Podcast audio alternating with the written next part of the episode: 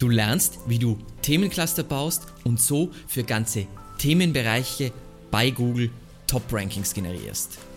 Viel Spaß!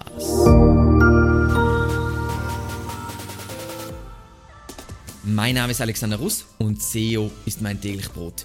Wir quatschen auf diesem Kanal über SEO und Content Marketing. Wenn du lernen willst, wie du nachhaltig Kunden über deine Website gewinnen kannst, dann abonniere jetzt gleich diesen Kanal. In dieser Folge tauchen wir tief in die praktische Umsetzung von Themenclustern ein, aber um wirklich alle abzuholen, was ist denn überhaupt ein Themencluster? Ein Themencluster ist einfach eine Methode, mit der du deine Inhalte bzw. Webseiten so organisieren kannst, dass du Google klar thematische Relevanz signalisierst und gleichzeitig deine Webseite für Menschen bzw. User einfach zu navigieren ist. Wie das Ganze visuell aufbereitet, dieses Konzept aussieht, schauen wir uns hier an auf unserer Webseite. Und zwar, das, das ist jetzt das Hub-and-Spoke-Modell, aber letztendlich gibt es tausend Begriffe für genau das gleiche Konzept. Hub kann auch Pillar heißen, Spokes haben auch viele unterschiedliche Namen. Für diese Folge nennen wir das Ganze, es gibt einen zentralen Inhalt und da drumherum einfach unterstützende Inhalte und es gibt ein paar Grundregeln, sowas wie ähm, der zentrale Inhalt verlinkt auf alle unterstützenden Inhalte und die unterstützenden Inhalte verlinken alle auf den zentralen Inhalt. Was man typischerweise auch noch macht, ist, dass man die unterstützenden Inhalte auch noch miteinander verlinkt, sofern es einfach für den Nutzer sinnvoll ist. Dann dieser Punkt, den würde ich jetzt nicht zu streng nehmen. Das heißt, da steht jetzt der Hub teasert die Inhalte an und verlinkt dann auf die Spokes. Ich würde einfach entscheiden, je nachdem, wie nutzt, was die Zielgruppe ist, beziehungsweise wie die Content konsumieren, ob das sinnvoll ist oder nicht und ob man das vielleicht anders macht. Und natürlich kann der zentrale Inhalt auch Links auf externe Inhalte haben. Das kommt einfach darauf an, wie die unternehmensinternen Regeln bei dir sind. So, ein Beispiel für einen zentralen Inhalt auf Evergreen Media ist zum Beispiel unser Ratgeber über Content Marketing und dann ein unterstützender Inhalt dazu. Und da sieht man auch schon mal, das Ganze ist, das ist jetzt ein generisches Shorttail-Keyword, nämlich Content Marketing und dann ein eher Longtail-Keyword und das ist jetzt eben auch ein unterstützender Inhalt, ist Content Marketing Strategie. So. Wieso sind jetzt Themencluster für SEO und Content Marketing so ein geniales Konzept und so hilfreich? Ähm, zum einen, wie schon gesagt, Sie erhöhen die thematische Relevanz, das heißt, sie signalisieren Google einerseits Informationsbreite und Informationstiefe und gleichzeitig sind sie extrem cool dafür, um einfach Exper Expertenstatus aufzubauen, indem man einfach so eine Nischenbibliothek, wie wir das nennen, aufbaut. Weil was wir letzten Endes mit SEO versuchen, ist, Google zu zeigen, dass wir über eine Fülle und Breite an Informationen verfügen und eine vertrauenswürdige Quelle sind. Also Google soll einfach das Gefühl haben, dass wenn ein Nutzer deine Webseite besucht, all seine Fragen und Folgefragen beantwortet werden. Um es ganz einfach auszudrücken. Das heißt, was gibt es jetzt für Varianten und also Beispiele für Themencluster? Für mich gibt es zwei ganz wichtige Varianten, die man klar unterscheiden muss. Es gibt einmal die engmaschige, eng, engmaschige Variante, also ähm, zum Beispiel der ähm, Guide von Moss zu Content Marketing ähm, ist voll cool aufgebaut. Das heißt, da haben wir, das wäre jetzt der zentrale Inhalt und dann gibt es alles so Unterchapters wie, und das wird jetzt wunderschön sehen, wie zum Beispiel ähm, Content Marketing Funnel, dann Content Marketing Strategy, dann ähm, Content Marketing Framework, dann Content Marketing Planning und so weiter und so weiter. Oder wie man Ideenfindung, das heißt alles super engmaschig um Content Marketing. Das heißt, damit deckst du halt das Thema Content Marketing perfekt ab und du bist die Anlaufstelle für was ganz engmaschiges, für ein spezielles Thema. Das heißt, das ist letzten Endes das Ähnliche, was wir jetzt gemacht haben mit Content Marketing. Wir haben da Content Marketing Strategie, Content Strategie, was da der Unterschied, dann Content Audit etc. etc. Das heißt, super engmaschig gebaut. Dann gibt es natürlich auch weitmaschige äh, Themencluster, die total Sinn machen, wie zum Beispiel der bekannteste für jeden, der was sich mit SEO beschäftigt, ist sicher von Backlinko.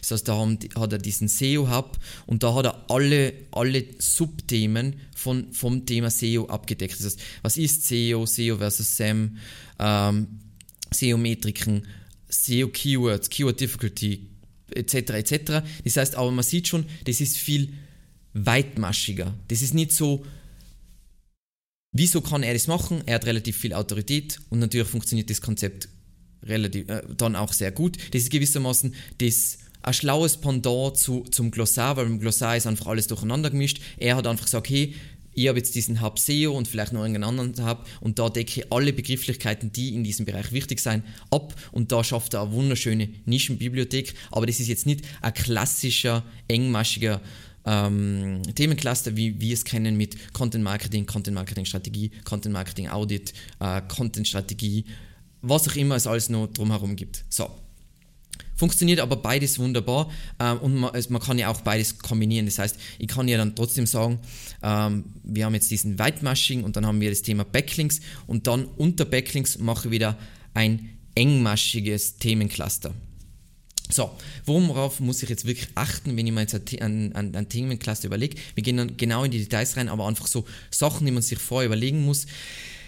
Die Struktur von Themenclustern und was sich als Themencluster anbietet, äh, wird entschieden durch, durch die Intention des Nutzers, das heißt, wie recherchiert der, das heißt, das war eh schon, was ich eingangs gesagt habe, dann wie das Suchvolumen ist, wenn es, wenn es ein hohes Suchvolumen hat, dann ist das typischerweise ein Signal dafür, dass sich das als zentralen Inhalt anbietet und dass das aber noch nicht so eine klare Intention hat und natürlich die thematische Hierarchie. Das heißt, als Beispiel, wir haben das Thema On-Page-Optimierung und ein Subthema wäre Title Tag. Das heißt, Title Tag kann nie übergeordnet sein vom Thema On-Page-Optimierung. Genau.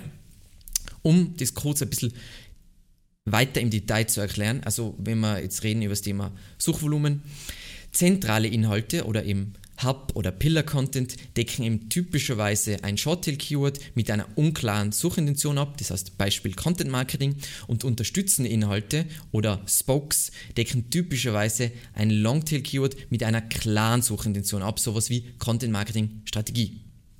Es kann aber und das, darauf hat mich äh, unsere Head of SEO Marlis hingewiesen. Es kann aber in manchen Fällen passieren, dass ein Überthema, das heißt ein zentraler Inhalt, weniger Volumen hat, Volumen hat als ein Subthema. Das heißt, es kann in der Praxis passieren und dann geht es mehr darum, dass das strukturell Sinn macht, als dass es jetzt perfekt in diese Regel reinfällt. Also ganz wichtig, dass ihr euch nicht in, Fehl, äh, in, in Regeln verbeißt, sondern es sind alles nur Richtlinien, nur Guidelines und nicht sonst funktioniert es nicht. So, dann nochmal spezifisch, spezifisch aufs Thema thematische Hierarchie. Natürlich kann es passieren, eben, dass ein unterstützender Inhalt des einen Themenclusters gleichzeitig der zentrale Inhalt eines weiteren Themenclusters ist. Beispiel, wir haben Off-Page-Optimierung und dann wäre jetzt zum Beispiel, darunter wäre jetzt zum Beispiel Backlinks, aber unter Backlinks Backlinks wäre dann wieder eigentlich ein zentraler Inhalt für äh, Backlinks, sagen wir mal, äh, was, was, sagen wir jetzt? Backlinks aufbauen, Backlinks kaufen, äh, was auch immer da als so Subthemen sind. Das heißt, ganz wichtig, das kann man natürlich auch hierarchisch aufbauen. Man hat nicht Themencluster und fertig, sondern ein unterstützender Inhalt kann wieder ein zentraler Inhalt sein. Ähm, wie kompliziert ihr das macht, liegt natürlich extrem dran, was ihr für Ressourcen an Content-Erstellung habt. Das heißt, wir haben auf unserer Webseite alles relativ flach und nicht zu kompliziert mit zu viel Hierarchie. Wenn man natürlich so viel Content rausballern kann wie jetzt der Backlinko, dann macht es Sinn, viel mehr Hierarchie reinzubauen. Aber das müsst ihr für euch selber auf jeden Fall entscheiden. So, jetzt kommen wir zu dem, was dich wahrscheinlich am meisten interessiert, nämlich die Umsetzung in der Praxis. Wie plant man Themencluster? Ähm, da habe ich jetzt drei Ansätze dafür.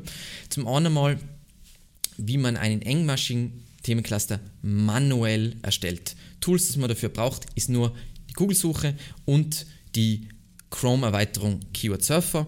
Ähm, wir springen jetzt mal gleich in ein Beispiel rein. Sagen wir mal, ich will jetzt ein ich habe mir jetzt überlegt, hm, trockene Haare ist ein großes Thema für uns, weil wir haben einen Online-Shop für Haarpflegeprodukte und so weiter. Okay, äh, trockene Haare ist jetzt eher äh, Informationssuche, aber ich will da jetzt ein Themencluster bauen, was dann die einfachste Variante ist, ich installiere eben ähm, den Keyword Surfer, dann kriege ich einfach sehr viel mehr Daten. Das heißt, natürlich kann ich jetzt da runter scrollen und dann sehe ich die verwandten Suchanfragen und das gibt mir schon sehr viele Hinweise, was jetzt ähm, unterstützende Inhalte sein könnten, aber ähm, mit dem Keyword Surfer sehe ich natürlich diese Keywords nochmal, wie, wie, wie, das, ähm, wie, wie das weiter verfeinert werden könnte. Und wenn jetzt auch noch, was auch cool ist, was ich vielleicht als Tools gleich dazu empfehle, ist Keywords Everywhere, weil da kriegt man jetzt nochmal alles so related Keywords, People also search for und da sieht man schon. Das heißt, ich hätte jetzt ähm, den zentralen Inhalt wäre jetzt trockene Haare und dann hätte ich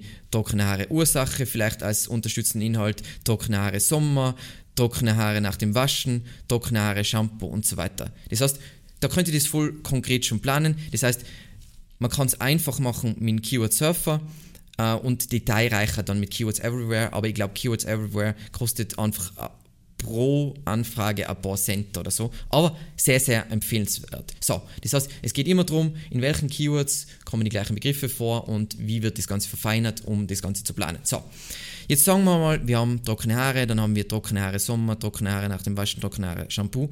Dann gibt es eine wichtige Frage, welche Keywords kann ich mit einer Seite ranken und für welche Keywords brauche ich eigene Seiten? Weil wenn ich alles mit einer Seite ranken kann, wieso sollte ich dann mehr Seiten? Das, das macht keinen Sinn. Das heißt, jetzt sagen wir mal, trockene Haare und trockene Haare Sommer schauen wir uns an. Da gibt es dieses coole Tool, SERP Overlap Tool. Äh, es gibt übrigens ein Video von uns dazu, wo das Konzept nochmal genau erklärt wird. Hat SEO Revolution gebaut, funktioniert nur für Deutschland, soweit ich das weiß. Wir haben nämlich da eigen, eine eigene Lösung intern. Und jetzt sagen wir, was haben wir gesagt, Sommer.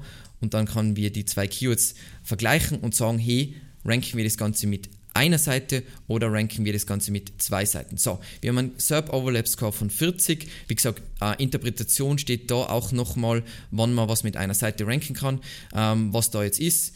Das heißt, 40% der SERPs überschneiden sich 1 zu 1. Ähm, der Relevance Score, das heißt, je weiter die Rankings sich vorne überschneiden, desto höher ist der Relevanzscore. Ähm, und die Empfehlung ist, eventuell kannst du beide Keywords mit einer Seite ranken. Genaue Prüfung der SERPs erforderlich. Ähm, wenn du jetzt eine Laie bist, macht es in der Regel Sinn, zwei Seiten zu machen, weil du einfach, wenn du jetzt, du hast wahrscheinlich nicht so eine starke Seite, das heißt, tendenziell wirst du wahrscheinlich zwei Seiten brauchen, nicht eine Seite. Wenn du jetzt extrem gut bist, dann kann es sein, dass du das eher mit, auch mit einer Seite ranken musst. Aber wie gesagt, dann musst du wirklich in die Suchergebnisse reinbauen. So, und so sehen wir schon, äh, in dem Fall würden wir jetzt, äh, wir haben unseren zentralen Inhalt trockene Haare und dann unseren unterstützenden Inhalt trockene Haare Sommer, eine eigene Seite dafür. Passt. Das heißt, das wäre jetzt wie man manuell einen engmaschigen Themencluster plant. Und sagen wir mal, wir wollen jetzt aber manuell einen weitmaschigen Themencluster äh, erstellen, dann ist das Praktische, also was ich Tools empfehlen würde, ist zum einen mal dein Wissen über die Nische, weil ich hoffe mal, dass du alle Begriffe kennst, weil sonst ist vielleicht nicht die ideale Nische für dich. Und natürlich dazu Wikipedia. Das heißt, was du dann machen willst, du erstellst einfach mit deinem eigenen Wissen und gemeinsam mit die, ich nenne es jetzt mal Ankertexte in Wikipedia wie das Ganze weitmaschig aussehen würde. Ich zeige euch das jetzt für das Thema Kopfhaar. Das heißt, bam, wir haben das Thema Kopfhaar, dann sehen wir schon, hey, ähm, Wachstumszyklus, all diese feinen Begriffe Kopfhaut und so weiter. Und damit könnt ihr jetzt einen weitläufigen ähm, Themencluster, das heißt Kopfhaar, dann wäre so, eins wäre mal Haarpflege, Haarwäsche, Haarveränderungen, Haarprobleme, dann Talgdrüsen, Biotin, ähm, Natürlich muss man ein bisschen aufpassen, Wasserstoffperoxid ist jetzt wahrscheinlich nicht so interessant, Keratin ist wahrscheinlich wieder wahnsinnig interessant. Das heißt, da muss man jetzt selber ein wenig mitdenken, ist eh im SEO-Bereich immer so.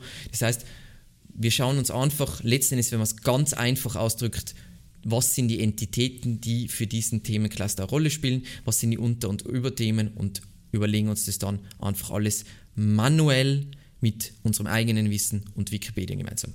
Und dann die dritte Variante, die was voll praktisch ist und die was wahrscheinlich die meisten machen, um engmaschig was zu planen mit einem Tool, ist, ist wahrscheinlich das Praktischste. Also ich würde niemandem das so manuell empfehlen, weil es einfach für mehr Arbeit ist und wie gesagt, Zeit ist Geld.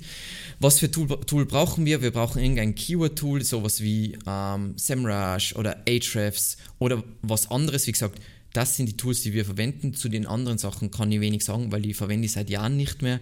Ähm, was, wie wird es ausschauen? Ist zum Beispiel in SEMrush im Keyword Magic Tool. Da ist natürlich mega cool. Das heißt, wir suchen im Keyword Magic Tool nach trockene Haare. Was dann äh, SEMrush schon macht, die sortieren uns das schon nach die ganzen Sachen. Das heißt, trockene Haare Shampoo, trockene Haare nass, trockene Haare Haarkur, trockene Haare Kopfhaut, trockene Haare Pflege und so weiter. Und dann geben wir das natürlich wieder ein bei unserem coolen Tool SERP Overlap und schauen, wo wir, was wir mit dem zentralen Inhalt ranken können und wo wir eine eigene Seite brauchen, die was dann ein unterstützender Inhalt wird.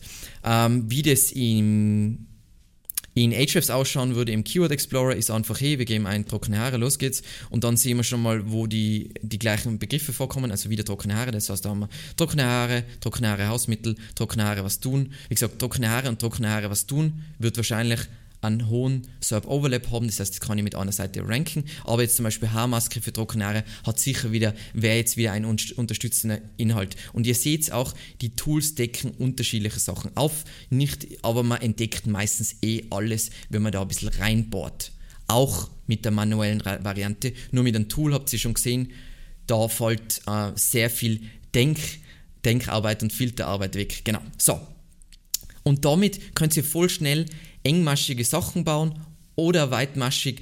In unterschiedlichen Fällen machen unterschiedliche Sachen Sinn.